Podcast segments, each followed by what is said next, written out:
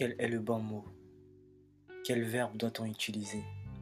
Quel exemple ou indicateur doit-on suivre pour décrire la peine ressentie après une séparation? Existe-t-il une formule magique que chacun pourrait utiliser en disant illusion tu fus, illusion tu seras et euh, pouf d'un simple coup de baguette magique? Ta vie paraît vierge de toute relation comme au premier jour. Questionnement.